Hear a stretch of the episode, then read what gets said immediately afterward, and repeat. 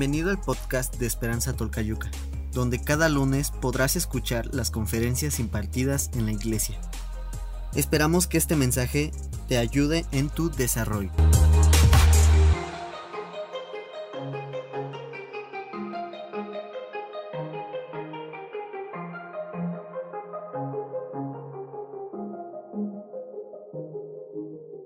Gracias por este tiempo. Gracias por este momento de alabanza, de adoración. Nos podemos gozar, nos podemos deleitar en ti. Y hoy te pedimos, en el nombre de Jesús, que se ha quitado de este lugar todo aquello que el enemigo quiera destruir, quiera sembrar para desviar nuestro corazón, para desviar nuestra mente, de estar en este lugar siendo avivados por tu palabra, siendo transformados por tu palabra. Gracias en esta mañana. Hoy podemos decir, yo me alegré con los que decían, a la casa de Jehová iremos. Gracias por lo que vas a hacer en este tiempo. Gracias porque vas a llenar nuestros corazones con tu palabra. Y hoy reconocemos que tu palabra es viva, es eficaz, que tu palabra viene a nuestra vida y transforma todo nuestro ser. Y hoy queremos tener ese corazón dispuesto para ser transformados, para ser renovados. Que sea tu Espíritu Santo trayendo a cada una de nuestras vidas revelación, sanación a nuestras vidas, restauración. Gracias en esta mañana, gracias. Aún oramos por la vida de todas las maestras, niños que están en la parte de allá arriba, oramos que sea tu espíritu sobre cada uno de estos niños, trayendo transformación, trayendo renuevo a cada una de estas generaciones que están allá arriba. Padre, los bendecimos, que sea tu Espíritu Santo trayendo transformación a sus vidas. Gracias, gracias por tu presencia, gracias por tu amor. Hoy, como dice tu palabra, queremos depositar toda carga que hoy podamos estar en este lugar, toda ansiedad, toda preocupación, hoy la traemos delante de, ti.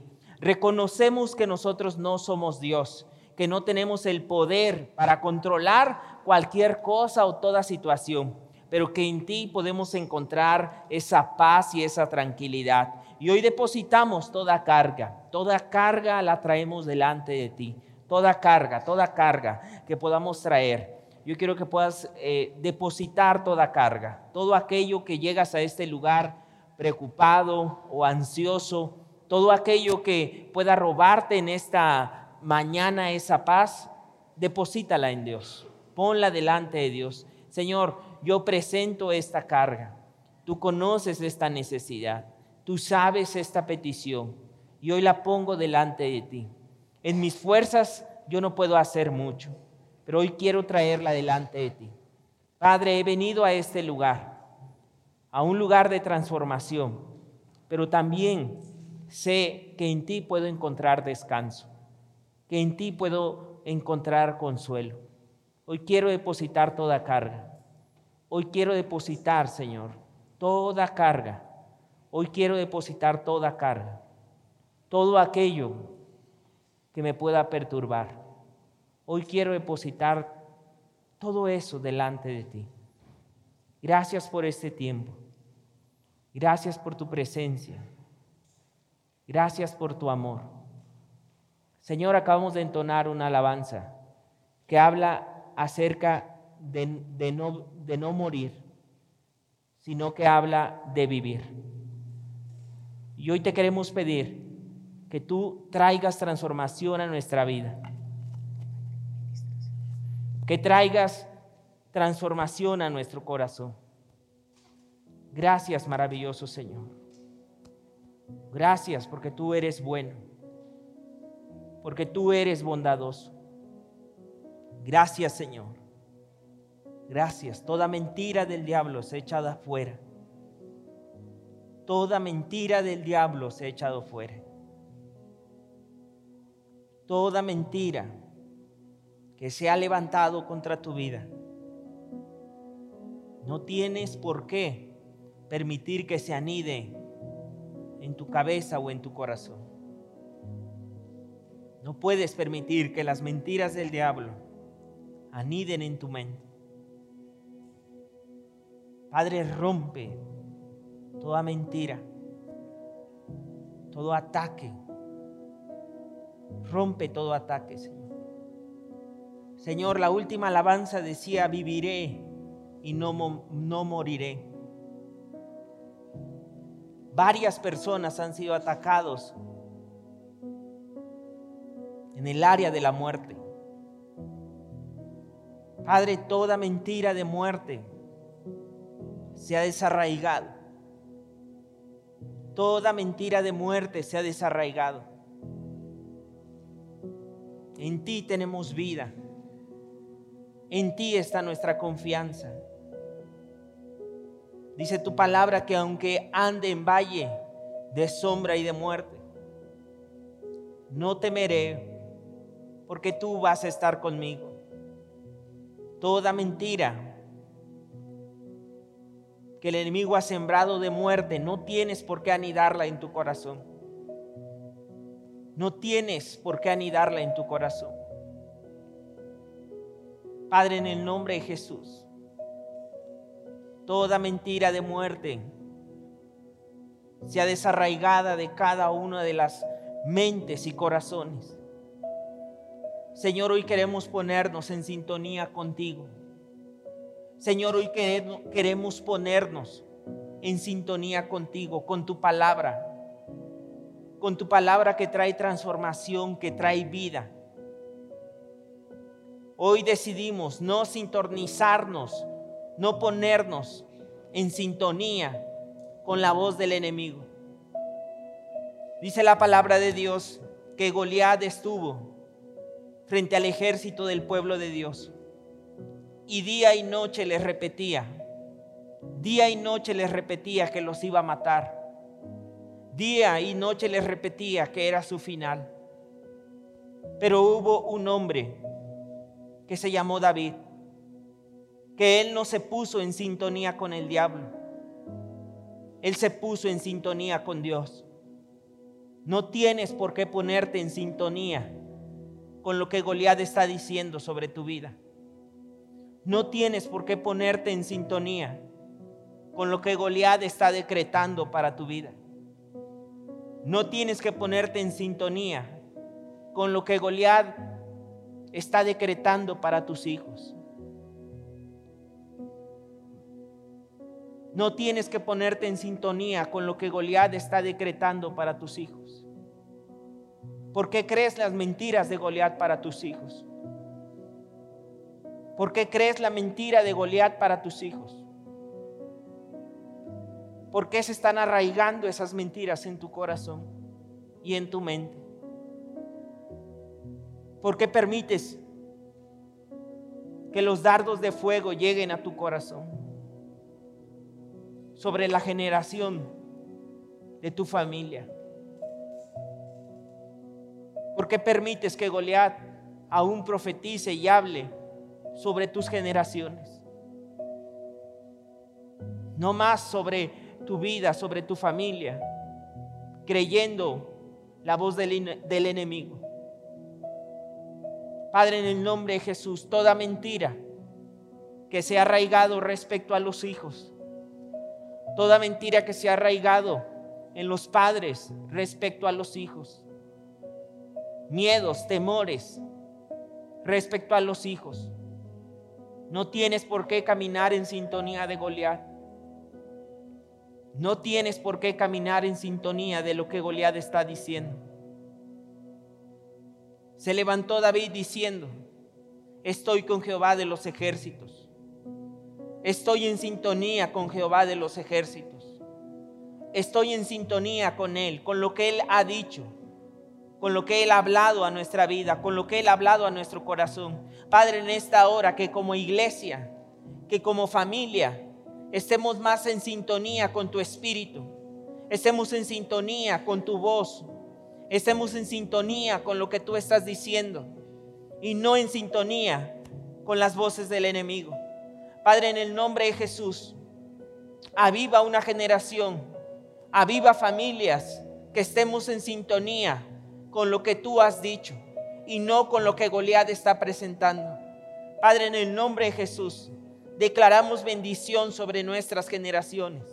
Padre, declaramos bendición sobre nuestras generaciones. Padre, declaramos bendición sobre nuestros hijos en el nombre de Jesús. Padre, declaramos que se está levantando una generación diferente. Padre, aún cuando muchos de nuestros hijos, las drogas han estado tocando al corazón de ellos. Padre, en el nombre de Jesús creemos que no vendrá, Señor, no vendrá la puerta de muerte hacia sus vidas. Padre, en el nombre de Jesús declaramos generaciones que van a fluir en la sabiduría. Padre, declaramos generaciones que van a fluir en el mover de Dios.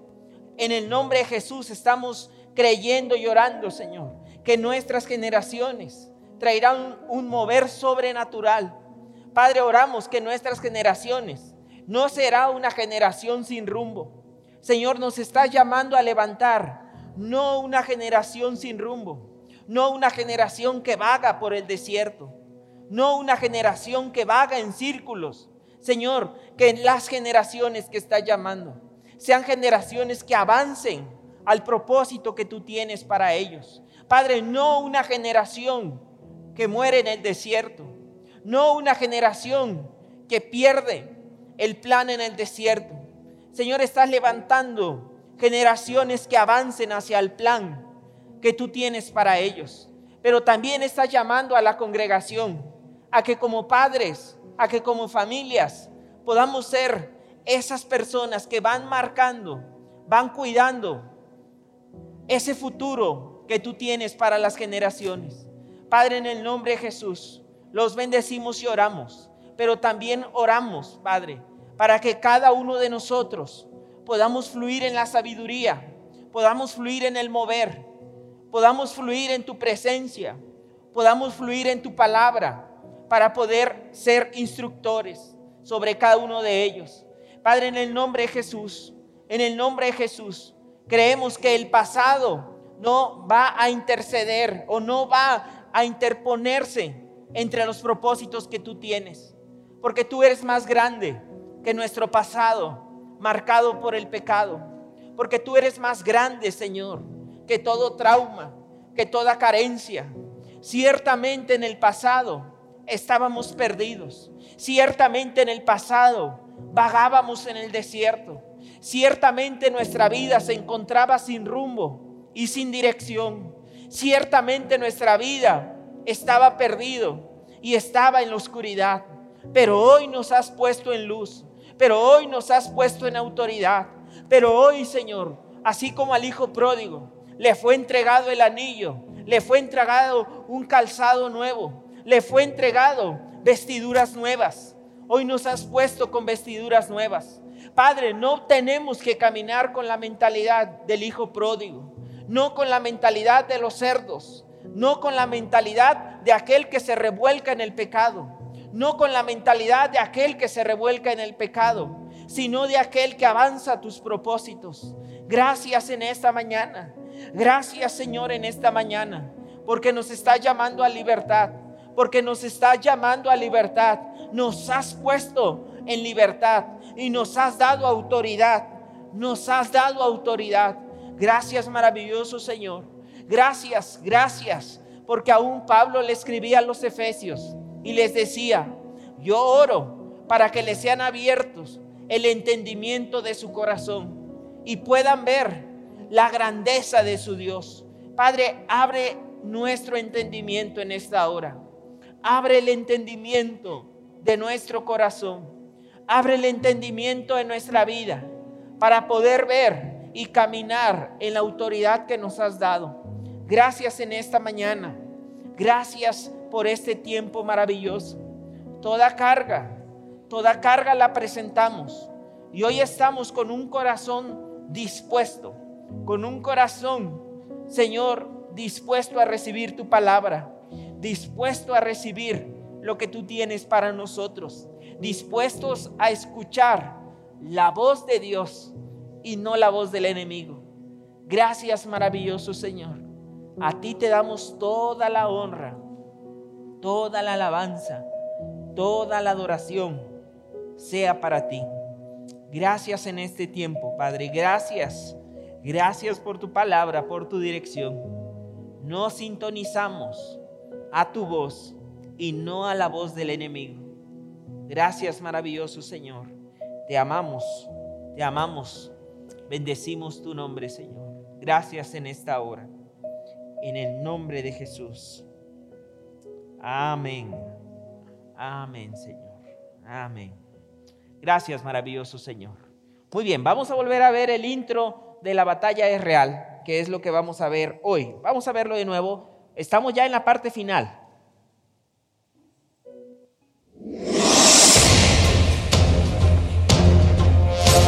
En la vida cristiana, batallamos en contra de fuerzas que no vemos. Para contrarrestar esos ataques, debemos depender de la fortaleza de Dios y usar cada pieza de su armadura. Estas fuerzas no son fantasías, son reales. Aunque estamos seguros de la victoria, debemos estar alerta en todo momento. El poder sobrenatural para vencer nos lo da Dios a través del Espíritu Santo que está en nosotros y su armadura que nos rodea. El cristiano debe estar preparado en todo tiempo con una actitud de guardia constante que un soldado mantiene para estar firme frente al enemigo y resistirlo. Nuestros enemigos no son humanos que se puedan ver o tocar. Muy bien, vámonos a Efesios. Hemos estado hablando acerca de la batalla es real. Muy bien, la batalla es real, no es un juego. No es un juego, eh, la verdad es que la batalla es real la batalla que nosotros llevamos cada día. Hay una batalla en contra de nuestra vida, en contra de nuestra alma, en contra de desviarnos. Eh, yo lo he dicho, lo dije en la, primera, en la primera sesión acerca de esto. Dios tiene planes para nosotros, el diablo tiene planes para nosotros, pero tú y yo somos llamados a ponernos en los planes de Dios, no en los planes del enemigo. No nos vamos a alinear con los planes del enemigo. ¿Cuántos dicen amén? No nos vamos a alinear con los planes que el diablo tiene para tu vida. No cometas ese error. No cometas el error de, de alinearte con los planes que el enemigo tiene para tu vida. Hay que tener mucho cuidado en eso, porque el enemigo va a querer que nos alineemos a sus planes. Poco a poco nos va llevando, nos va seduciendo, de tal manera que cuando menos nos damos cuenta, estamos en los planes que el enemigo quiere para nuestra vida. Y eso hay que, hay que poder nosotros estar centrados en Dios para no entrar en los planes del enemigo. Poco a poco nos va llevando, poco a poco nos va seduciendo y al rato nos encontramos fríos, desanimados, amargados. Al rato nos encontramos muy lejos de lo que Dios quería para nuestra vida. Y de eso hay que tener mucho cuidado. Mire esto, en el libro, en el libro de Samuel, en el libro de Samuel, eh, fíjese que Dios, nosotros vemos la historia de Saúl, pero en la parte final casi del libro de, de Samuel, nosotros vemos a Saúl totalmente desviado con los planes de Dios para su vida. Es más, ¿sabe dónde vemos casi en la parte final a Saúl? Lo vemos consultando brujas sea, lo vemos consultando a divinos, lo vemos, los vemos consultando a una mujer que practicaba la adivinación, la, mujer, una mujer adivina, y uno puede decir, ¿cómo es, ¿cómo es posible que alguien que en algún momento hasta describe la Biblia que profetizó, termine acudiendo a brujos? Pero la verdad es que poco a poco el, el enemigo nos va seduciendo de tal manera que no nos damos cuenta cómo nos vamos alejando. Y la batalla es real. Diario vamos experimentando esas batallas. Eh, y esas batallas no sucede solamente a los grandes, también a los más, a los jóvenes. Es decir, experimentamos batallas todos, todos. Así que vámonos a Efesios, estamos ya en la parte final, vamos Vamos por siete. Hemos, hemos estado siete este, domingos sobre este tema. Eh, siete domingos hemos estado hablando acerca de cómo la batalla es real y cómo tú y yo podemos ganar esa victoria en contra del enemigo, del enemigo. Vámonos a Efesios, Efesios capítulo 6, ahí hemos estado leyendo, ¿verdad? Efesios 6. Vámonos a abrir nuestras Biblias a Efesios capítulo 6, Efesios capítulo 6. Efesios capítulo 6. Vamos a darle lectura. Como los últimos domingos les, le hemos dado lectura a partir del, versículo 10. Y lo vamos a volver a repetir. Eh, Efesios capítulo 6, versículo 10, 10. No se preocupe, abra su Biblia, aunque va a aparecer en las pantallas algo que hemos dicho en este tiempo. Queremos que usted pueda manejar su Biblia, que usted pueda entenderla, que usted pueda este, escudriñarla. Y hoy precisamente de eso se va a tratar, porque vamos a hablar acerca de reaviva tu alma por medio de la palabra. Es lo que vamos a estar hablando hoy. Reaviva tu alma por medio de la palabra. Efesios capítulo 6, versículo 10. Efesios 6, 10. Efesios 6, 10. Efesios 6, 10. ¿No hay más luz hasta allá atrás? Que eh, yo, bueno, aprovecho para felicitar, la verdad, a todos los hombres ah, que han tomado una iniciativa de poder estar haciendo unos um, arreglos de mantenimiento sobre toda la congregación. Damos gracias a Dios por cada uno de, de estos hombres. Ayer estuvieron aquí y yo he estado platicando con algunos de ellos y tienen la verdad, grandes planes para, eh, y obras para todo el mantenimiento y damos gracias a Dios, ¿no? Por, por todo eso y yo creo que dentro de esos planes va a entrar más luz también para allá atrás, ¿no? Para que puedan manejar. Y, y hay todo un plan y yo le quiero agradecer a todos estos hombres esforzados que están dando su tiempo y se están organizando, o bien unos en la mañana y otros en la tarde, para que la palabra de Dios siga extendiéndose eh, como ahorita lo estamos haciendo. Así que muchas gracias a todos y a cada uno de ellos, a los hombres que se quieran añadir. Ahí está Miguel y Perciba, la que está allá arriba, que están al frente de todo esto, y hay más hombres que se están este, añadiendo, jóvenes también están viniendo, ¿no? Así que muchas, muchas gracias. Bueno, pues ahora sí, este, ¿qué les podemos decir a los que están hasta allá atrás? No prendan su celular o algo, vean ahí este, para que puedan este, ver. Muy pronto eh, allá tendremos más luz. Vamos a hacerlo esto, Efesios 6, 10, y lo vamos a leer hasta el 17, como lo hemos hecho. Lo hacemos por zonas, como lo hemos hecho los últimos domingos.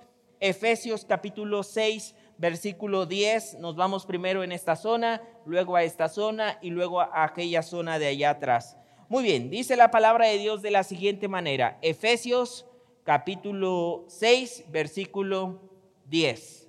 Dice la palabra de Dios de la siguiente manera. Muy bien, versículo 17. Aquí nos quedamos la semana pasada. Solamente leímos la primera parte del versículo 17, si usted recuerda. Solo leímos la mitad y hoy vamos a leer todo el versículo completo. Dice el 17, y tomad el yelmo de la salvación. Y solamente lo que vimos el domingo pasado, si usted recuerda, acerca de en Dios tenemos victoria y que de que hay que cuidar nuestra mente y de que hay dar o que hay ataques de duda, de depresión a nuestra vida. Y ahí hablamos toda la semana pasada. Si usted no estuvo, escuche ahí en YouTube, ahí está el canal de Esperanza y ahí va a poder este, nuevamente volver a escuchar esta parte. Y luego dice, Pablo hablándoles a los efesios les dice, y tomad el yelmo de la salvación y la espada del Espíritu, que es la palabra de Dios. Y la espada del Espíritu, que es la palabra de Dios. Hoy vamos a estar hablando acerca de esto, de reaviva tu alma por medio de la palabra. Voy a, voy a esta, misma parte la, la, voy a leer, ahorita la, leímos más bien eh, la semana pasada en nueva traducción viviente y decíamos que donde dice, y tomad el yelmo de la salvación, habíamos dicho que era tomad el casco, de la el casco como o de la salvación y la espada del Espíritu, que es la palabra de Dios. Estamos llegando a lo que es la parte final de la batalla real y hemos puesto como ejemplo siempre que Pablo le dice a los efesios que eh, así como veían como un soldado romano se iba a preparar para la batalla, nos decía o les dice a los efesios que así nosotros nos teníamos que preparar. Pero habíamos dicho algo desde la primera semana, que nuestras armas no eran físicas, que nuestras armas eran espirituales y poderosas en Dios. Y hoy estamos hablando, o Pablo les está hablando, acerca de un instrumento que es la espada, la espada de un soldado romano, y hoy les dice, toma la espada del Espíritu, que es la palabra de Dios. Compara, compara lo que es a nuestra Biblia o compara lo que es a la palabra como si fuera una espada. Incluso el escritor de Hebreos, vamos a Hebreos, casi en la parte final, Hebreos, ahí donde estamos, nos vamos a mover un poquito más al final. Hebreos, ¿se acuerda usted que Hebreos tiene lo que es, em, eh, les habla a los hebreos acerca de la fe y hay todo un capítulo, pero fíjense esto, los hebreos estaban pasando momentos de desánimo eh, y varios otros momentos. Y les habla de fe y les habla de que ellos sigan adelante. Pero en Hebreos capítulo 4 les dice algo que, que me gustaría que pudiera retomar. Hebreos capítulo 4 versículo 12. Hebreos 4, 12. Y ahorita vamos a regresar un poquito a Hebreos. Es más, vamos a terminar con Hebreos. Eh, pero en Hebreos 4, 12 nos vuelve a hacer la comparación de la palabra como una espada. Hebreos 4:12. Y si tú le, leyeras en tu casa, en Hebreos 4, les habla acerca del reposo, de entrar en el reposo, de entrar en el descanso de Dios para sus vidas. Pero llega Hebreos 4:12. Por eso, mira, si traes ahí tu Biblia, Hebreos, casi en la parte, en la, en la parte final de Hebreos, Hebreos, como lo hemos hecho, si ves que tu compañero que está al lado se atora un poquito, ayúdale ahí para que él pueda tener un buen manejo. Acompáñalo ahí, ayúdalo. Sé que vamos un poco más lentos toda esta serie, pero es bueno que tú tengas un buen manejo de la palabra, un buen manejo. Así que Hebreos 4, capítulo 4, Hebreos capítulo 4. Y mira, mira lo, que te digo, eh, Hebreos 4, Hebreos capítulo 4, Hebreos capítulo 4, Hebreos capítulo 4. Mira esto, todo el capítulo 4, todo el capítulo 4 habla acerca de que tengan reposo y de que en Dios hay descanso para su alma, descanso para, para su corazón. Y todo el capítulo 4 les habla acerca del reposo. Es más, si nosotros leemos lo que es Hebreos 4:11, mira cómo se lee. Si estás conmigo ahí en Hebreos capítulo 4:11, dice, procuremos pues entrar en aquel, que dice? Reposo. Procuremos pues entrar en aquel reposo para que ninguno caiga en semejante ejemplo de desobediencia. Porque si tú lees un poquito atrás, le está hablando de alguien que no entró en reposo, más bien se quedó en el camino. Y no sé tú, pero a mí no me gustaría quedarme en el camino. O sea, a mí me gustaría vivir en el reposo de Dios. Y Él les dice, procuremos pues entrar en aquel reposo para que ninguno caiga en semejante ejemplo de desobediencia. Y luego les dice esto el 12, porque la palabra de Dios es viva y eficaz. Es viva y eficaz.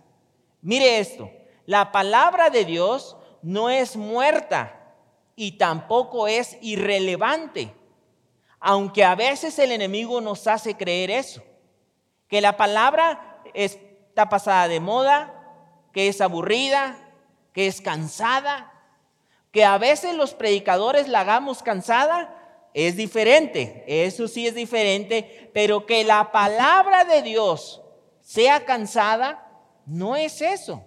Es más, hay que desarraigarnos esa mentira de que la palabra es pesadísima.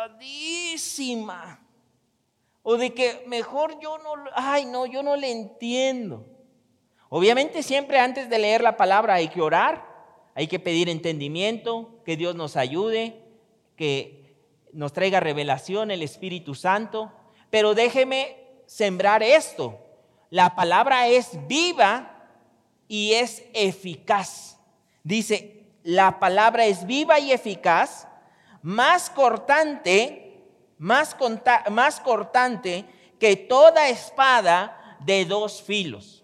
No sé si tú has visto o has escuchado de esas espadas que tienen los, los japoneses, ¿no? La katana, ¿no? De esas, de esas espadas que si no te pones listo hasta te andan cortando el brazo. O sea, son tan filosas esas espadas y son de doble filo, ¿no? Que muchas de ellas, o sea, le puedes hacer así y luego regresa y, el corte hace hacia el frente y hacia atrás. No como muchos cuchillos que tenemos en casa, ¿no? No le ha pasado de esos cuchillos que por más que le da y le da, no cortan esos cuchillos, ¿no? Y, a veces hasta nos echan indirectas por eso, ¿no? que si hubiera un hombre que sacara filo a esta. Pero la palabra de Dios no es así. La palabra de Dios es viva, es eficaz, más cortante, dice que una espada de dos filos. O sea, puede llegar hasta lo profundo del corazón. Y sabe, sabe algo, esto es algo que el enemigo sabe. Por eso nos impide que muchos de nosotros leamos la Biblia porque sabe lo peligroso que es cuando una persona se llena de la palabra. Sabe lo peligroso que es que una persona camine con el poder de la palabra en su vida. Y por eso el enemigo va a hacer todo, todo lo que esté a su alcance para que tú no tengas la palabra en tu vida. Por eso tantas batallas a veces para asistir a la congregación, por eso tantas batallas para que nosotros andemos sin la armadura, porque sabe que entonces no andamos con el poder de la palabra, andamos en nuestras propias fuerzas y nuestras propias fuerzas se van debilitando poco a poco. Por eso dice, más cortante que toda espada de dos filos, penetra hasta partir el alma y el espíritu. O sea, puede, la palabra puede hacer unos cambios y unas transformaciones que por más regaños, mira eso, a todos los que somos padres, algo que Dios ministraba en esta mañana es acerca de nuestras generaciones, es acerca de, de nuestras generaciones, de creerle a Dios, pero también de nosotros ser ejemplo hacia ellos. Y, tú y yo podemos estar desgastándonos con nuestros hijos diciendo y tienes que hacer esto y esto y esto y esto. Y, podemos llegar hasta incluso en una situación donde ya está gordo caemos con nuestros hijos.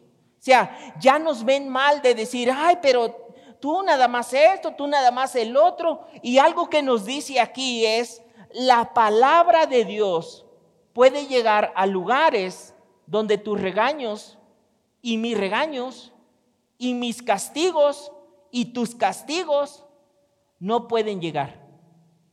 O sea, qué importante que tú y yo como papás fluyamos en la palabra y luego metamos a nuestros hijos en la palabra. Porque va a llegar a lugares donde tus golpes, tus cinturonazos no lleguen. Donde tus regaños, castigos no lleguen. Pero la palabra, no digo que no hay que disciplinar, porque la misma parte, parte de la palabra nos habla de la disciplina. Pero yo a lo que me refiero es que la palabra llega a lugares donde tú y yo no podemos llegar. Llega hasta lo más profundo de su corazón y de su alma. Hasta lo más profundo. Por eso qué importante que tú fluyas en la palabra. Y por eso el enemigo levanta tantos obstáculos para que tú como papá y mamá no estemos en la palabra. Dejemos la espada guardada, guardadita, pero llega hasta lo más profundo. Ojo aquí, también sobre tu vida y sobre nuestra vida. Nosotros decíamos al inicio que no tenemos lucha contra carne o sangre, sino contra principados, potestades. Y ellos, ahorita vamos a ver que la espada nos sirve para dos cosas lo que es mm, defenderse, pero también atacar. Y dice, vamos a terminar, porque la palabra de Dios es viva, eficaz, más cortante que toda espada de dos filos, mm, penetra hasta partir el alma y el espíritu, las coyunturas, los tuétanos, y discierne los pensamientos y las intenciones del corazón. Y mira, mira, mira este ejemplo que ves ahí en las pantallas y nos habla de un soldado romano precisamente que está, ya tiene lo que es el escudo, ya tiene ahí, hablamos del casco, de la coraza, de lo que es ponerse los zapatitos de la paz, lo que habla acerca del cinturón de la verdad, pero hoy nos habla y hoy nos anima a que tú y yo no dejemos la espada de la palabra, que utilicemos bien la espada de la palabra, que nosotros usemos bien la espada, porque tampoco de nada te sirve tener una espada si no la sabes usar. Yo me acuerdo que tiempos atrás nosotros creíamos que con que, con que tener la Biblia abierta, ¿no? Diciendo, ábrela, déjala ahí abierta, así abiertita. Y, bueno, antes de, conocer la palabra de Dios, a lo mejor hasta buscabas una imagen. Dice, déjala aquí en la imagen. Y así viéndola, ya todo mal se va. Pero hay otros que ya siendo cristianos luego dicen, déjala en el Salmo 91, ¿no? O sea, con eso ya se va a ir. Todo mal. Ahora, de nada te sirve tener una espada si no la sabes usar. Si no sabes utilizar la espada. Por eso es muy importante que tú vayas creciendo en el manejo de la espada.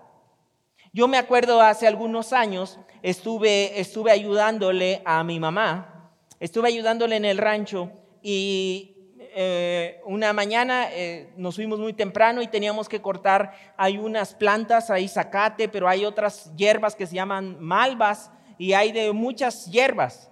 Y hay unas hierbas durísimas en, el tallo.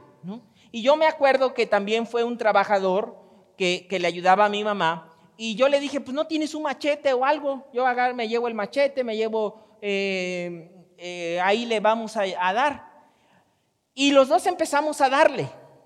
Pero muy pronto la diferencia fue así tremenda. O sea, yo iba en un cachito y ya el otro ya iba hasta allá, ¿no? Y yo de repente dije, pues es que allá le tocó de seguro más blandito. Y a mí me tocó este, lo que es, ah, digo que hay malvas y hay, hay otras plantas que se llaman cornizuelos. No sé cuántos han, han, visto esos cornizuelos tremendos. Y se llaman cornizuelos porque son una planta que, que tiene como cuernos y son espinas. Y, en algún momento de esta serie yo te contaba acerca del, calzado. Y esos tremendos cornizuelos, eh, fíjense qué mala es esa planta. Tiene los cornizuelos y se seca el, el, cuernito, cae y casi siempre tiene la anatomía de quedar parado. Y los cuernitos quedan así parados. Pero la planta es re dura. Y luego mira, esos cornizuelos son huecos por dentro, pero o sea, son duros, por dentro son medios huecos y ahí llegan unas hormigas rojas, rojas, que mira, tú le das a la planta y te cae acá y oh, te da una, pero de esas hormigas tremendas. Ahora, yo dije, oye, o sea, ya le ha de haber tocado blandito, ¿no? Y en una que nos fuimos a almorzar, ahí sí yo le gané, no al, al, almorzar. Y ya cuando regresamos, yo le dije esto, le dije, te cambio el lugar. Y me di cuenta que cambiando el lugar también estaba bien duro. Ahora, después de un descanso, que él se detenía constantemente a afilar su machete, dije, a ver, préstame tu machete. ¿Y qué creen? cuando agarré su machete y le di varios, o sea, sentí una diferencia. O sea, su machete era mucho más grande, estaba filosísimo. Hasta yo me andaba cortando con ese machete. Pero, y el mío era un machete, hasta me dijo, oye, pues esto no corta. Tienes que aplicar demasiada fuerza. Me dijo, ¿quién te lo afiló? No, pues no lo he afilado, ¿no? No lo he afilado. Ahora, ¿sabe qué es lo más increíble? Que la espada de la palabra no pierde el filo, pero hay que saberla usar. Porque puede ser la espada más filosa, pero si no la sabes usar. no, no, no vas a obtener beneficios como estos beneficios. Mira, lo que vamos a Timoteo. Timoteo, un poquito hacia atrás. Vamos a Timoteo. Pablo le decía esto a Timoteo, maneja bien la palabra, un poquito ahí, ahí a, eh, ahí en la segunda carta a Timoteo 3:16, segunda carta 3:16. Lo vamos a leer ahorita en dos versiones. Mira esto, quiero que veas esto. Ah, ahí estábamos en Hebreos, hacia atrás, hacia, hacia atrásito, ahí. No hay mucho pierde. Ahí está la carta hacia Tito.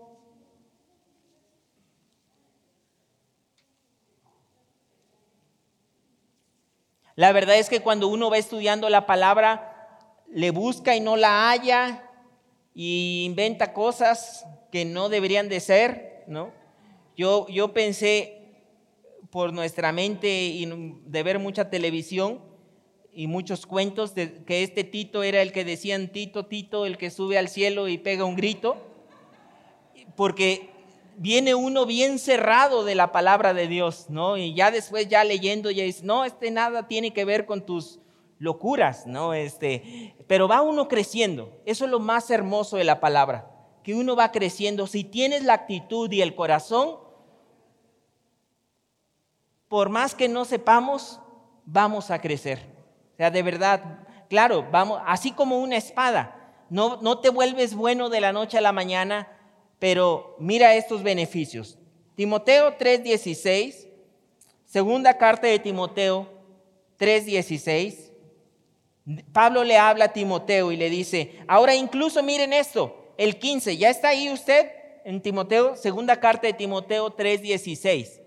3, capítulo 3, ahorita vamos a llegar y mire lo que dice el 15, le dicen a Timoteo, miren, a Timoteo le habían enseñado desde chico a manejar lo que es la espada, dice, y que desde la niñez has sabido las sagradas escrituras, las cuales te pueden hacer sabio para la salvación por la fe que es en Cristo Jesús. Toda la escritura, es lo que le están diciendo a Pablo, no, no lo tomes como así como si fuera cualquier cosa. Mire, mire, fíjense eso. Ahorita vamos aquí. Mire, mire qué cambios hay. Déjeme contarles un poquito acerca de la cultura judía. La cultura judía tiene tanto respeto tiene tanto respeto por lo que es la palabra de Dios o por lo que es la Torá, que ellos, que ellos, cuando van a leer, fíjese cómo cambia la cultura.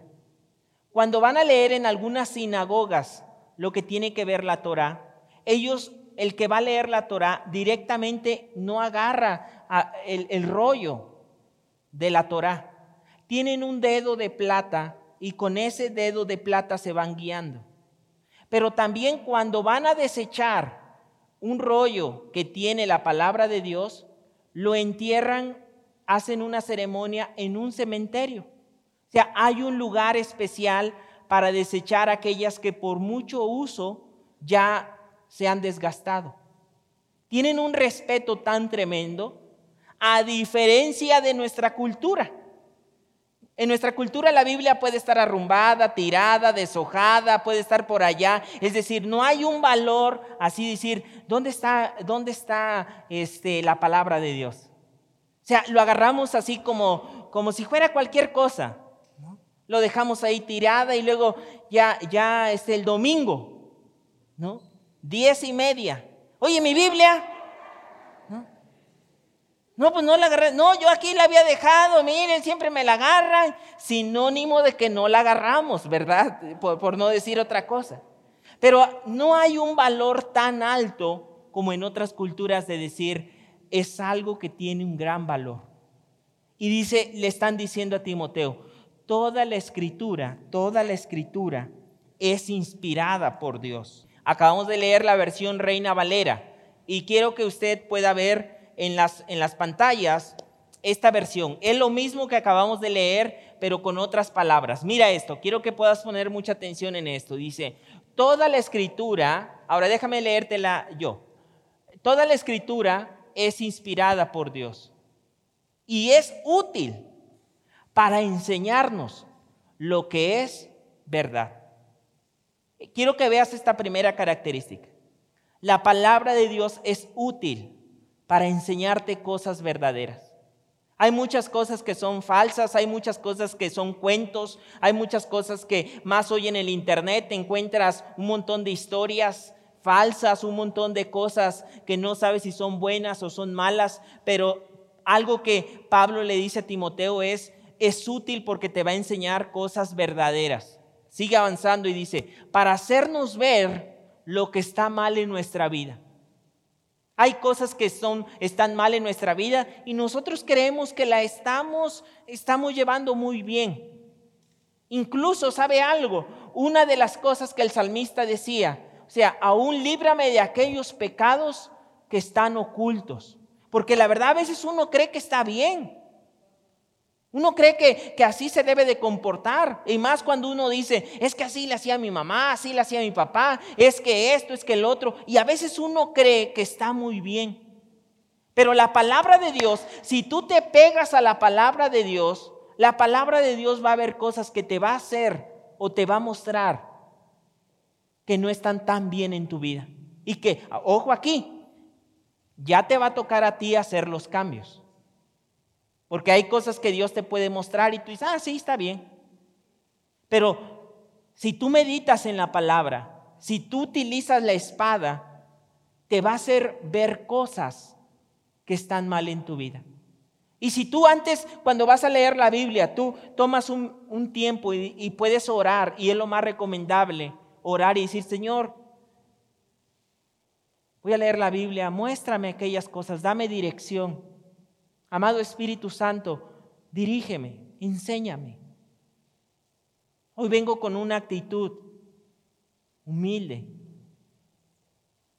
Él va a mostrarte, Dios te va a mostrar cosas que tú tienes que cambiar, que yo tengo que cambiar. Porque ese es el poder de la palabra. Cosas que están mal en nuestra vida, que nos están afectando.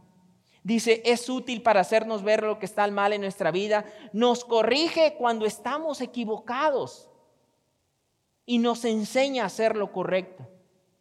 Luego sigue hablando y dice, Dios la usa para preparar y capacitar a su pueblo.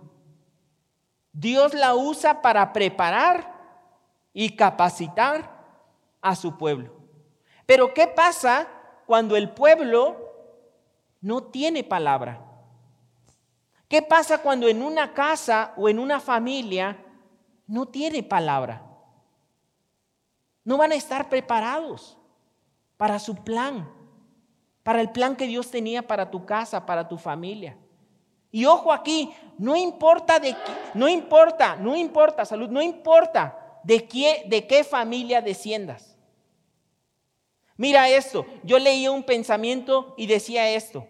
Puedes tener toda un arsenal de, eh, una biblioteca de Biblias y aún así no estar usando la palabra o la espada de la palabra. Porque la palabra trae un buen efecto a tu vida. Dice, te va a preparar, te va a capacitar, capacita a su pueblo. Pero ¿qué pasa cuando su pueblo no sabe y no tiene la palabra? No va a saber qué hacer. No va a saber qué hacer.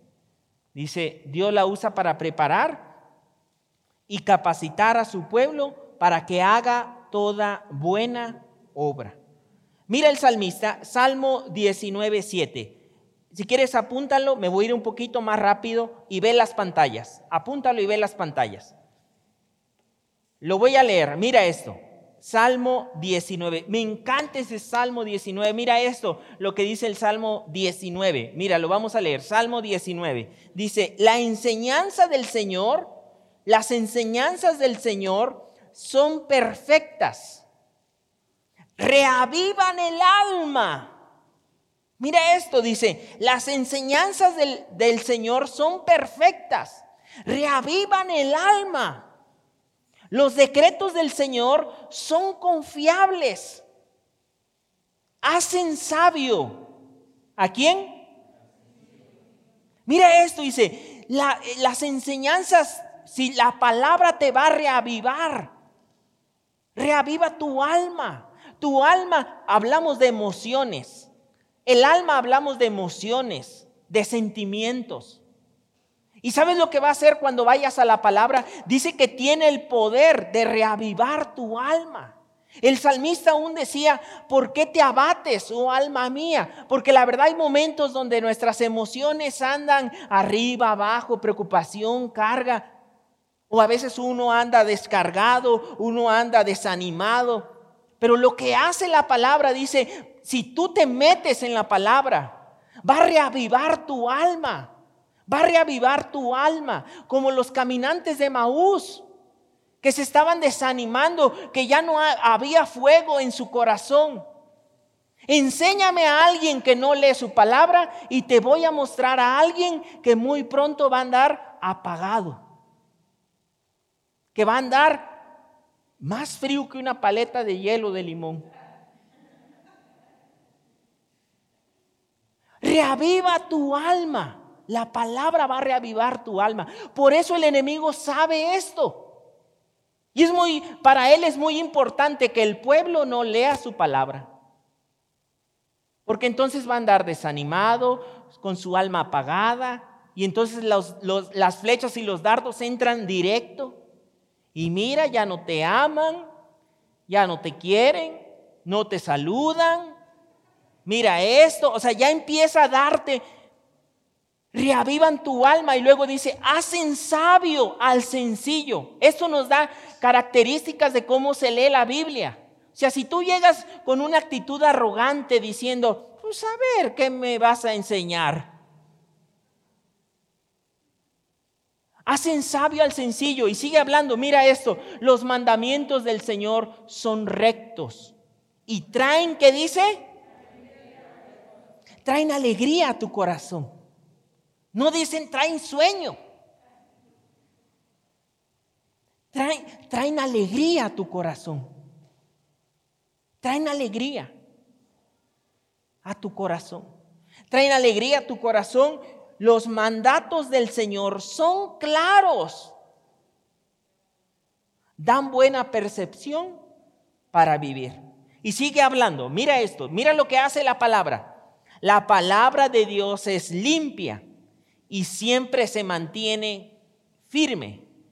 Sus decisiones son al mismo tiempo verdaderas y justas.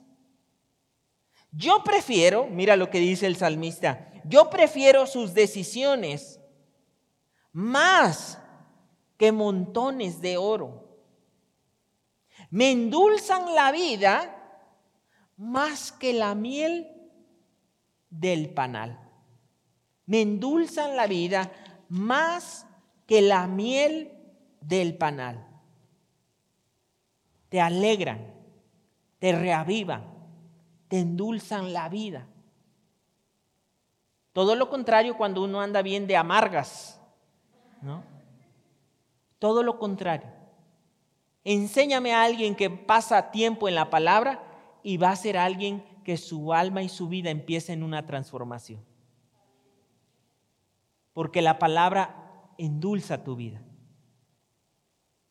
Endulza. Cambia. Qué importante la palabra. La palabra también te ayuda a defenderte. Y quiero irme un poquito más rápido. Te ayuda a defenderte. Mira, en Mateo 4 del 1 al 11 están lo que son las tentaciones de Jesús. Mateo 4 del 1 al 11. Están las tentaciones de Jesús. Y algo que nosotros vemos aquí en esta parte, Mateo capítulo 4, Mateo capítulo 4. Después de haber ayunado 40 días y 40 noches, nos habla acerca de Jesús, tuvo hambre. Y vino a él el, tentador y le dijo, estoy en el 3, Mateo 4:3. Y vino a él el tentador y le dijo, si eres hijo de Dios, di que estas piedras se conviertan en pan. Él respondió y dijo, escrito está, no solo de pan vivirá el hombre, sino de toda palabra. Voy a volver a repetir esto.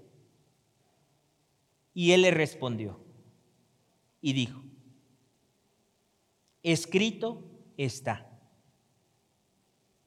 Es decir, conocía la palabra, sabía la palabra. No solo de pan vivirá el hombre, sino de toda palabra que sale de la boca de Dios. Miren, hay algo en esta parte que estamos leyendo de las tentaciones. La leemos y dice toda palabra, toda palabra. En el griego, esta palabra que acabamos de leer, que es palabra, significa rema. Y en el griego hay, hay, hay dos palabras cuando uno, así como, como en, en nuestros idiomas, hay significados que tienen algunas palabras o las palabras. En el lenguaje del griego, el significado de palabra tenía dos connotaciones o dos significados. Y uno era logos y otro era rema. El logos es o era toda la palabra en su conjunto.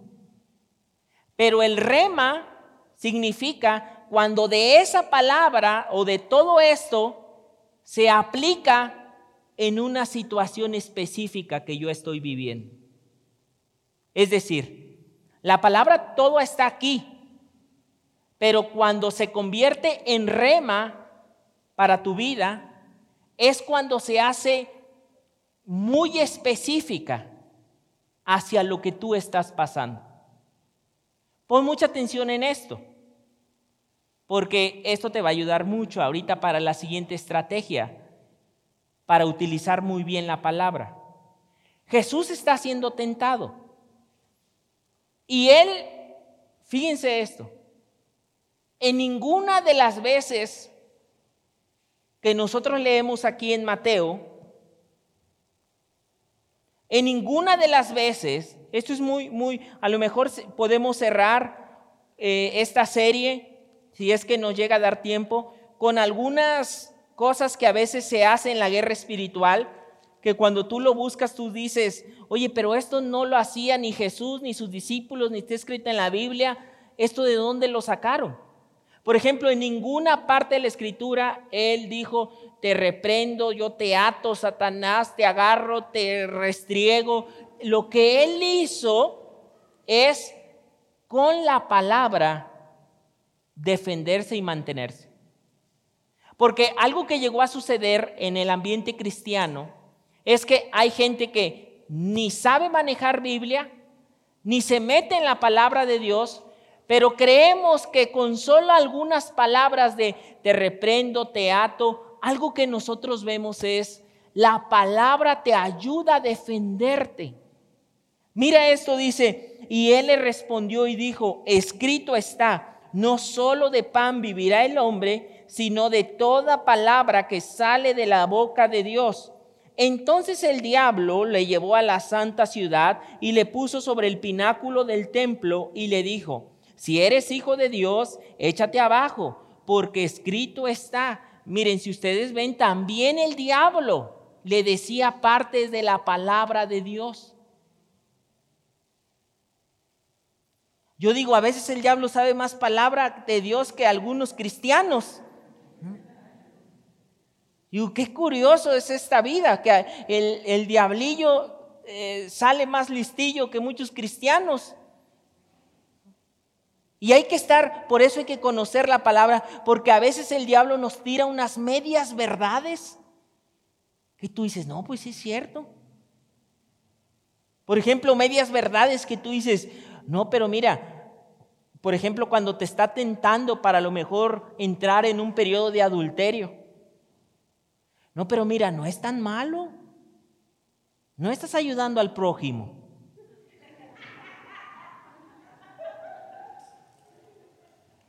De o sea, de verdad hay una mezcla de cosas que, que vienen, ahí estás recibiendo un hachazo a tu mente. Y tú dices, bueno, pues no está tan mal. ¿Cuántas esposas y concubinas tuvo David?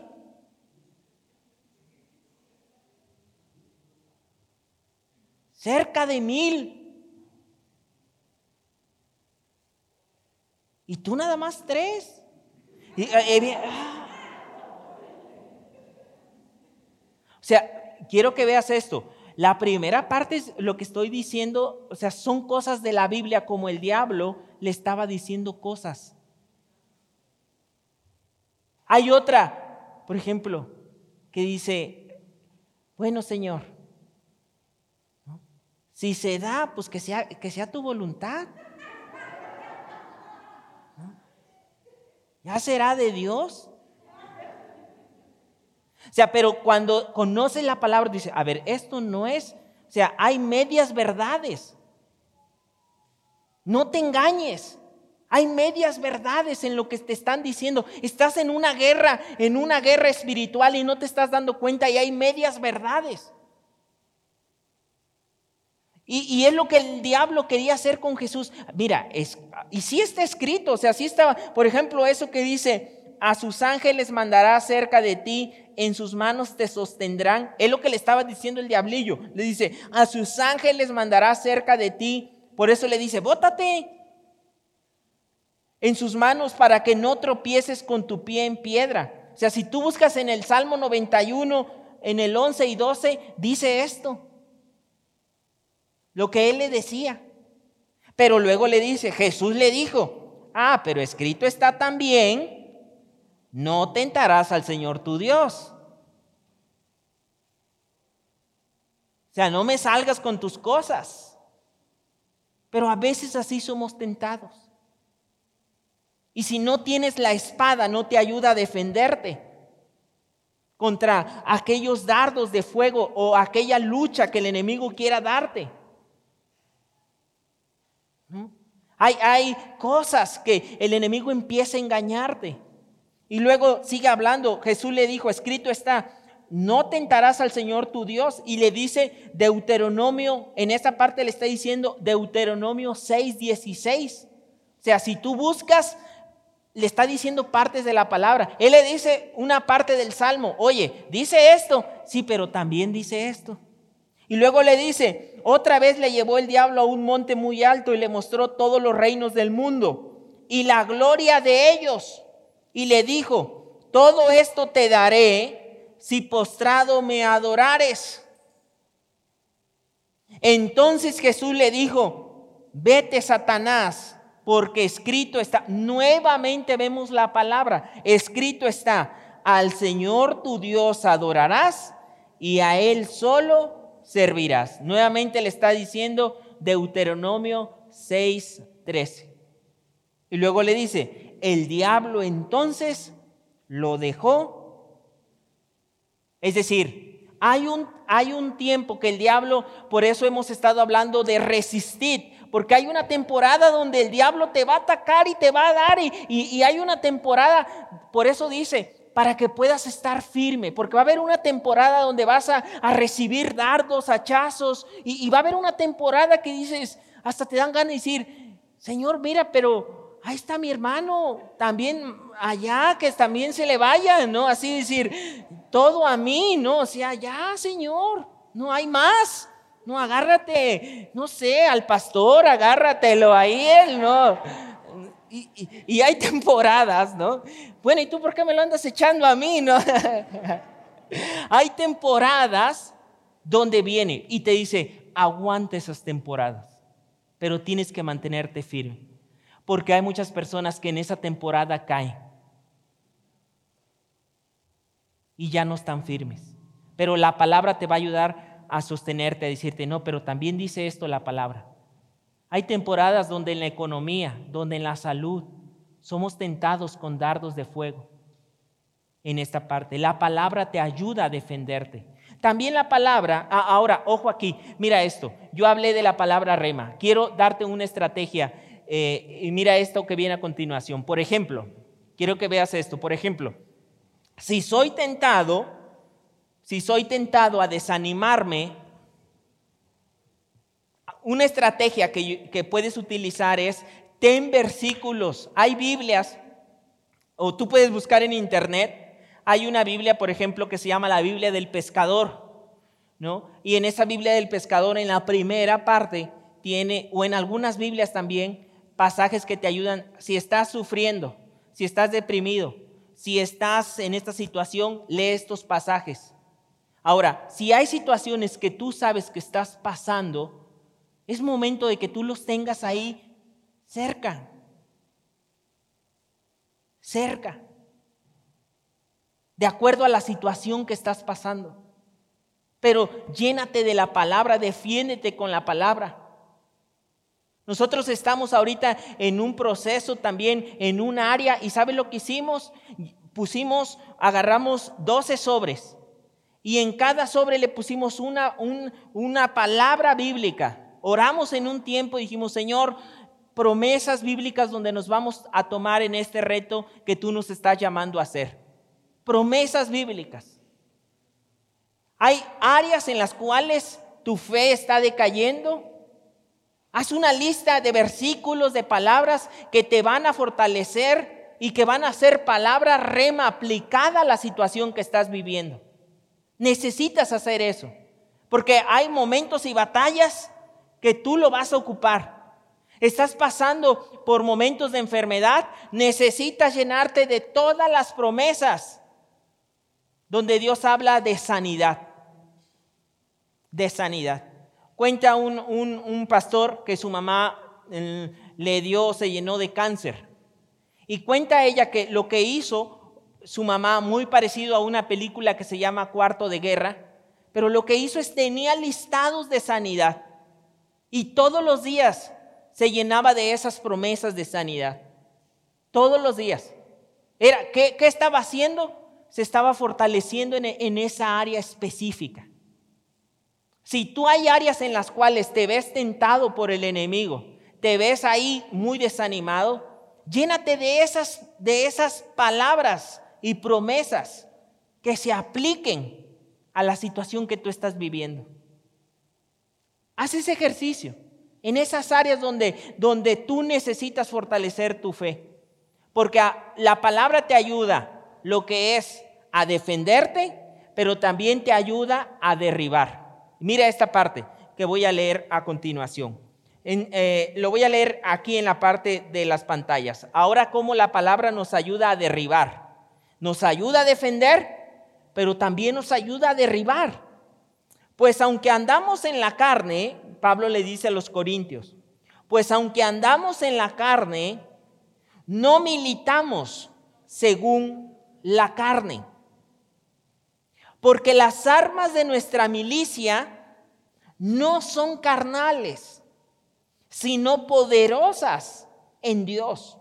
Y luego mira lo que le dice, para la destrucción de fortalezas derribando argumentos y toda altivez que se levanta contra el conocimiento de Dios y llevando cautivo todo pensamiento a la obediencia a Cristo. A Cristo. Ahora, mira lo que le está, ahora nos pone la palabra así. Nos dice, ahora la palabra te sirve para derribar, como, como malezas que se levantan. La palabra te ayuda a derribar. Todo dice, toda fortaleza que el diablo quiera sembrar. Todo argumento. La palabra te ayuda a derribar. No tan solo es defenderte contra alguien que te está atacando, sino dice también te ayuda a derribar aquellas cosas que no están correctas. Pero ¿qué pasa con alguien que no puede manejar su palabra? ¿Cómo se va a defender? ¿Cómo va a derribar aquellas cosas que se están levantando en contra de ti? ¿Cómo vas a derribar? Por eso el enemigo no quiere que puedas leer la Biblia, porque entonces no podrás derribar todo argumento. Hay argumentos que se levantan en tu contra. ¿Por qué no vas a vivir? ¿Por qué tus hijos no van a seguir? ¿Por qué no vas a prosperar? ¿Por qué no vas a ver el bien de Dios? Hay argumentos que se levantan. Y te dan todas las razones. Pero tú tienes que derribar esos argumentos. Derribar. Quiero que vayamos a ir cerrando con esta parte acerca de la palabra, porque en Mateo, y ahí mismo lo en, en esta parte, habla acerca de una parábola del sembrador. Y dice en Mateo 13, 18, ahí está en las pantallas. Oíd pues vosotros la parábola del sembrador. Cuando alguno oye la palabra del reino y no la entiende, mira lo que hace el enemigo. Viene el malo y arrebata lo que fue sembrado en el corazón. Mira qué es lo que vemos de parte del enemigo. Cuando alguien lee su Biblia, está diciéndole Dios, les pone un ejemplo, les dice, un sembrador salió a sembrar y regó semilla. Y les pone algunos ejemplos les dice la primera. Cuando alguno oye la palabra y no la entiende, viene el malo y arrebata lo que fue sembrado en su corazón. Este es el que fue sembrado junto al camino. ¿Te acuerdas que una parte de la semilla había caído en el camino? Y dice, mira esto, el diablo o sus demonios arrebatan esa palabra de tu vida. Hay palabra, pero tú no la entiendes y fácilmente te la arrebata el enemigo. Por eso es muy importante cuando uno lee la Biblia entender, leer. Ahora yo digo que también hay algunas cosas que son obvias. Si tú siempre dejas la Biblia para el último, cuando estás cansadísimo, digo, pues es obvio que tu cuerpo físico ya no estás al 100 para, o sea, ya no estás en tus sentidos. Imagínate un niño que lo desvelan totalmente, no llega sin comer y eso. ¿Sabes cómo va a estar en tu salón? Va a estar así, mira.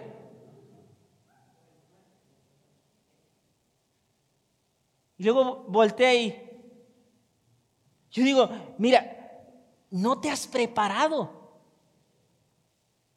No te has preparado. No, no preparamos a ese niño para la escuela. Ahora yo digo esto, mira, esto te va a cambiar vida. Para esto hay que prepararse también.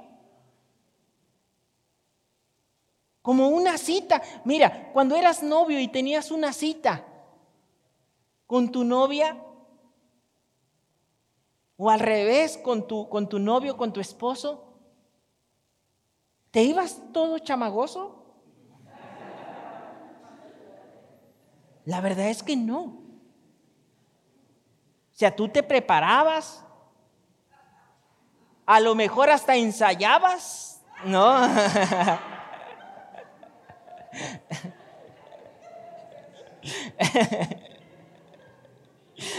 Hoy te están descubriendo que, hasta eso hacías. Pero ¿Por qué? No, dice, si me invita a un helado, le voy a decir que no. no y, ya. Y no te invitaba el helado. Ahora, ¿qué es a lo que voy? También para la palabra hay que dar nuestro mejor tiempo. Yo digo, mira, hasta para ver una película, ya están las palomitas, ¿no? Vamos a ver este, la salsita, hay que vamos a comprar botana. Pero a veces la palabra la agarramos y cuando ya estamos cansadísimos, ya estamos este, agotados y ya, pues no la entiendes y lo que pasa es que viene el diablo y te roba toda la palabra. Pero es también un error de nosotros, porque le damos entrada. O sea, ¿cuántos te has preparado palomitas y decir, ay, ahora sí voy a leer la Biblia? No, a ver, este, pásame la salsa, aquí voy a tener mi Biblia, mi cafecito, voy a leer la Biblia.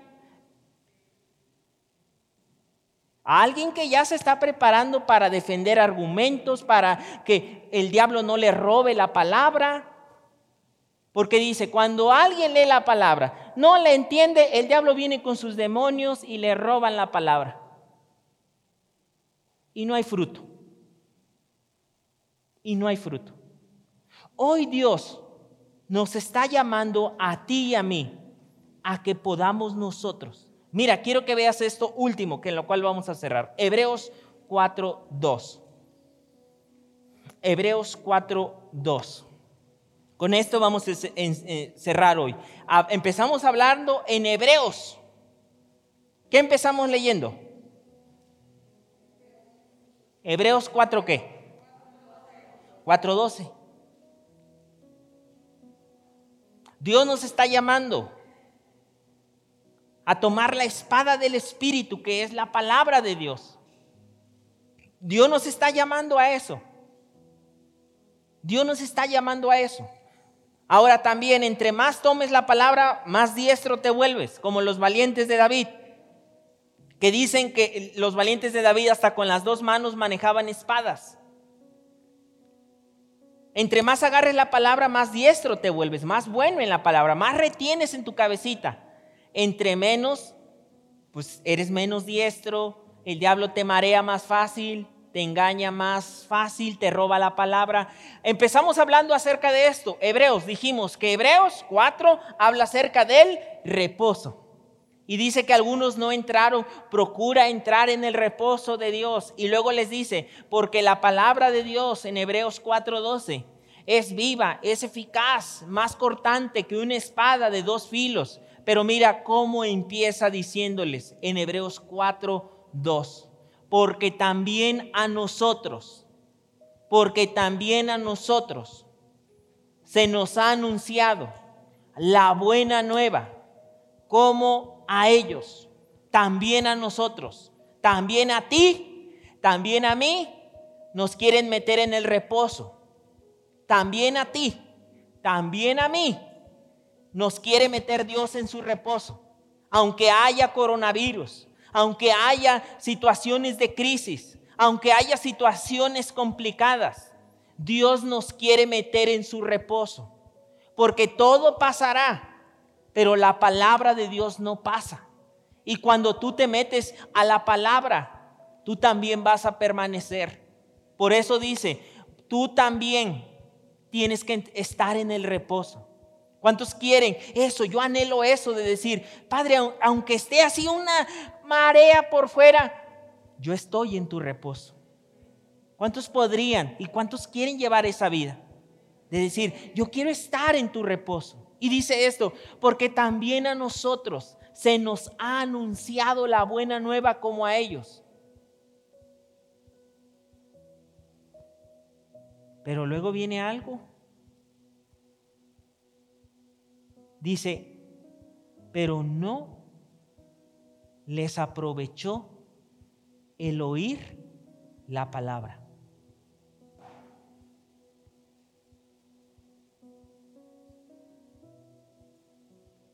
Ah, caray.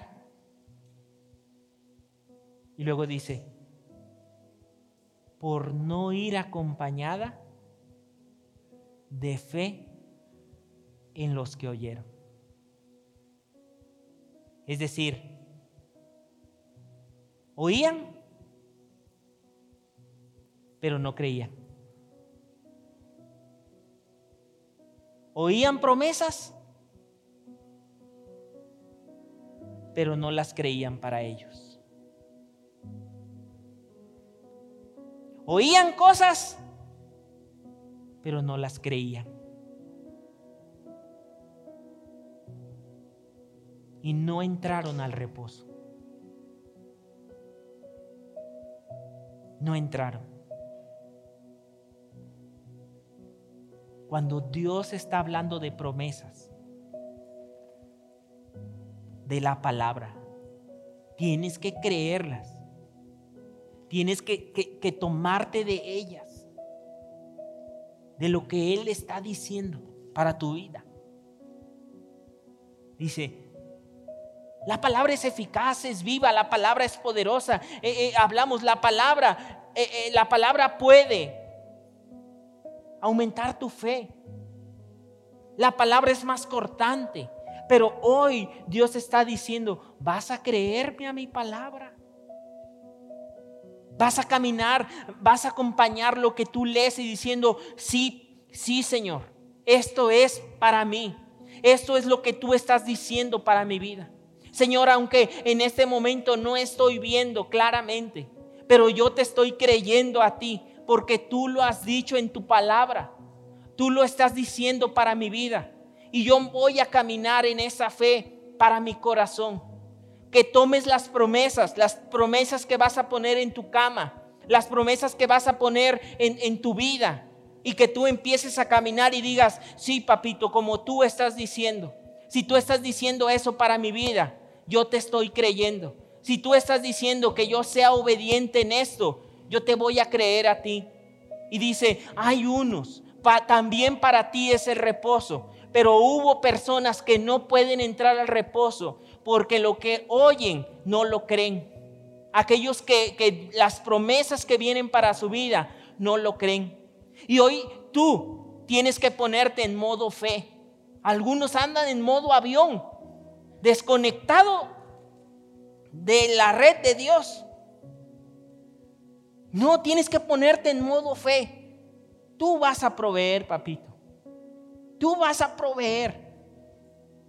No sabes cómo, no sabes por dónde, pero Dios va a proveer. Yo hasta en cosas tan sencillas te va a proveer Dios. Porque te estás caminando como un hombre o una mujer de fe. Tienes que creerlo esto, porque esto no es un juguete. Esto puede transformar, puede traerte alegría, puede traerte gozo puede reavivar tu alma. En los momentos difíciles, acude a la palabra. En los momentos complicados, toma la palabra. No descuides la palabra. Toma la palabra con la importancia que tienes. Prepárate para la palabra. El salmista decía, aunque me ofrecieran montones de oro, yo preferiría la palabra. Llega un momento donde tú tienes que meditar en tu corazón. Si me ofrecieran montones de oro y leer su palabra, verdaderamente yo que escogería. Tomaría el oro y dijera, Señor, pero tú entiendes, tú sabes, tú... O, o diría, mira, yo tomo la palabra porque no importa los montones, van a venir cerros de oro porque tengo no al oro, sino al dueño de la plata y del oro. Pero el enemigo nos intenta revolver y bloquear porque no cortamos los argumentos. Hoy te tienes que levantar cortando los argumentos. Hay que retomar la palabra. Si tienes una, bueno, primero busca una Biblia. Si tienes una Biblia que no la entiendes, cómprate una que entiendas.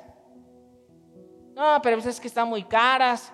¿Cuánto cuesta? No, pues 200 pesos. Oye, y traes un celular que costó más de 300 pesos y tú dices, no, pues ese sí, no va a estar bueno, va a tener esto, va a tener el otro. Y digo, prioridades de la palabra. No está mal el celular, pero hay algo que te va a transformar.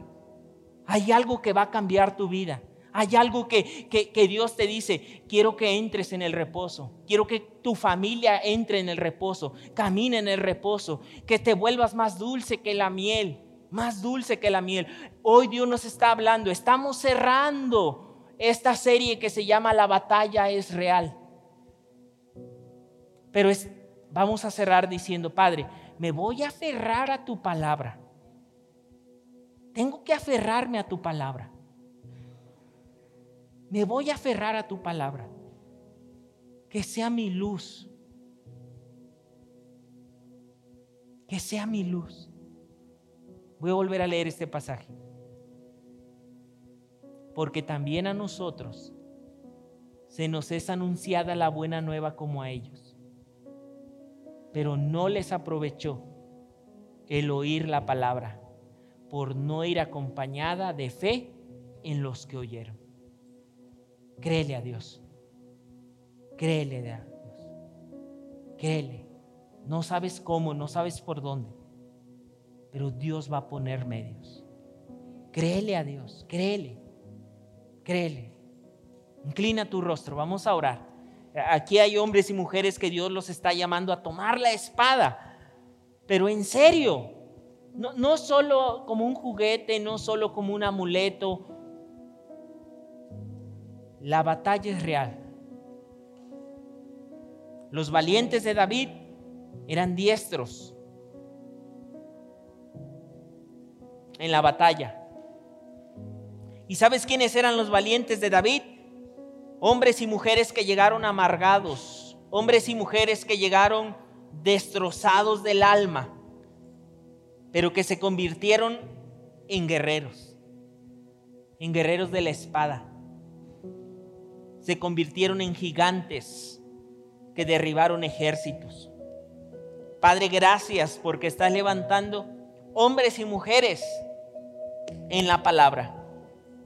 Hombres y mujeres avivados en la palabra, Señor. Hombres y mujeres que destruyen los argumentos del diablo para su vida.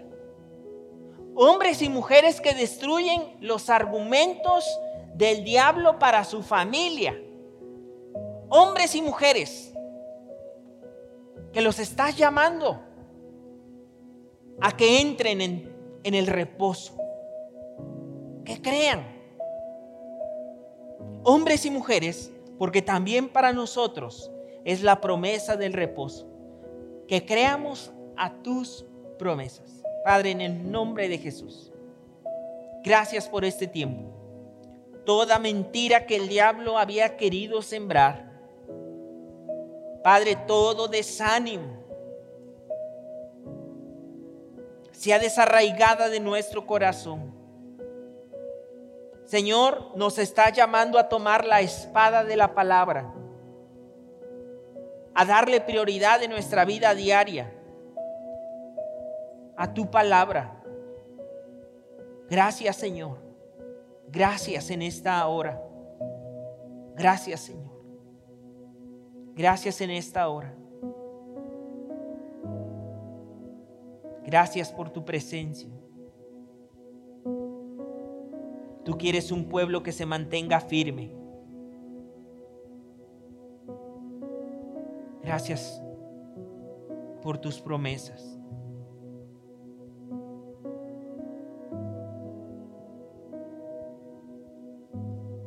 Gracias, Señor. En Apocalipsis, nosotros leemos que Jesús le dijo a una iglesia, he aquí yo estoy a la puerta y llamo. He aquí yo estoy a la puerta y llamo. Si alguno oye mi voz y abre, entraré,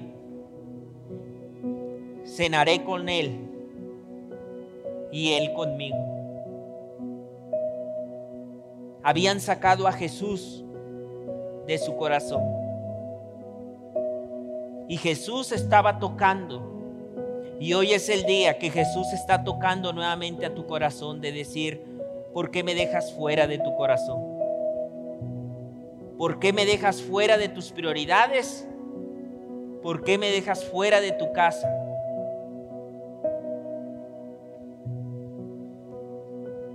¿Por qué me dejas fuera? ¿Por qué la palabra no es viva y eficaz? Y hoy es este el tiempo donde dice, si abres, entraré y cenaré contigo. Quiero tener comunión contigo. Clama a mí yo te responderé. Le decía a su pueblo en Jeremías. Te enseñaré cosas grandes y ocultas. Dios quiere que fluyas en revelación. Dios quiere que fluyas en la palabra. Dios quiere que fluyas en las promesas, en fe. Pero si no tomas tu palabra, así no lo vas a lograr. Así te vas a quedar fuera del reposo. Vas a vivir en la ansiedad, vas a vivir en las malas decisiones, en la amargura. No te quedes fuera del reposo. Ahí es donde te quiere el diablo. Pero hoy Dios está diciendo, vamos, cenemos juntos, tengamos comunión. Vas a tener la espada de la palabra. Vas a poder defenderte. Vas a poder derribar mentiras. Primero hacia tu vida, pero también hacia tu familia. Padre, en el nombre de Jesús, que venga un cambio de prioridad, de prioridades a nuestro corazón. Que vengan cambio de prioridades. Danos la sabiduría para hacer cambios de prioridades. Si estábamos dejando en lo último, danos la sabiduría para hacer cambios de prioridades. Gracias en esta hora, Señor. La batalla es real, pero la victoria tú nos los has entregado. Gracias en esta hora. Gracias, Padre. Gracias en el nombre de Jesús. Gracias, Señor. Gracias, Señor. Yo estoy contigo. No te desampararé. No te dejaré. Siempre te sostendré con la diestra de mi justicia, dice el Señor. Te he sostenido y te seguiré sosteniendo. Gracias, Señor. Padre, una congregación y familias en el reposo, en tus promesas. Gracias, Señor. He aquí yo soy tu sanador, dice Dios. Por mis llagas fuiste curado. Dice su palabra que los leoncillos tienen hambre, pero no he visto justo desamparado ni su simiente que mendigue pan. Padre, creemos eso. Josué les dijo, no sé ustedes qué harán, pero yo y mi casa serviremos a Jehová. Padre, en el nombre de Jesús, creemos eso. Que tú eres nuestro pastor y nada nos va a faltar. Gracias en esa hora. Gracias. Gracias, Señor. Gracias por este tiempo. Oh, gracias. Gracias, Señor.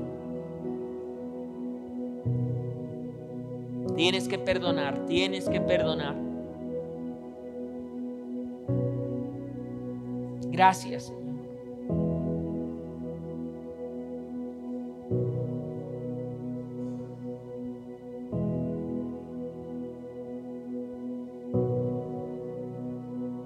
Gracias, Señor.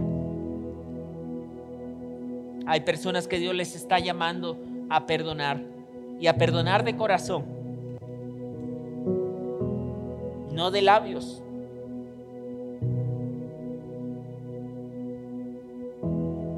Hay personas que el diablo ha querido que no perdonen a gente. No te puedes quedar con esa mentira. No te puedes quedar con la mentira de que a mí que me la hace me la paga. No puedes quedarte con esa mentira. No puedes quedarte con esa mentira. Hoy estás en Cristo. Hoy estás en Dios. Sé libre. Hoy eres libre. Hoy tienes libertad. Como nunca la habías tenido, hoy puedes tener libertad. Hoy puedes tener reposo como nunca la has experimentado. Pero hay que hacer cambio de prioridades. Claro que te puedes mantener firme, claro que te puedes mantener firme. Claro que te puedes mantener firme y no por temporadas, sino por tiempos.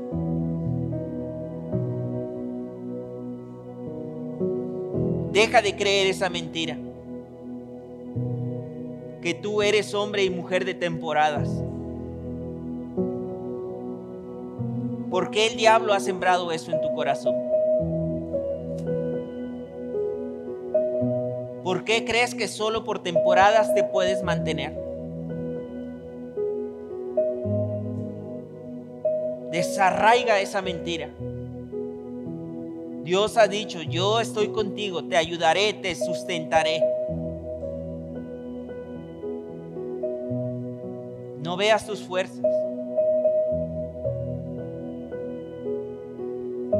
Gracias, Señor. Gracias, papito. Gracias por tu palabra. Gracias. Gracias. Gracias por este tiempo. Gracias. Gracias. Gracias. Vamos a adorarle, vamos a adorarle. Vamos a terminar adorando. Cambio de prioridades. Gracias.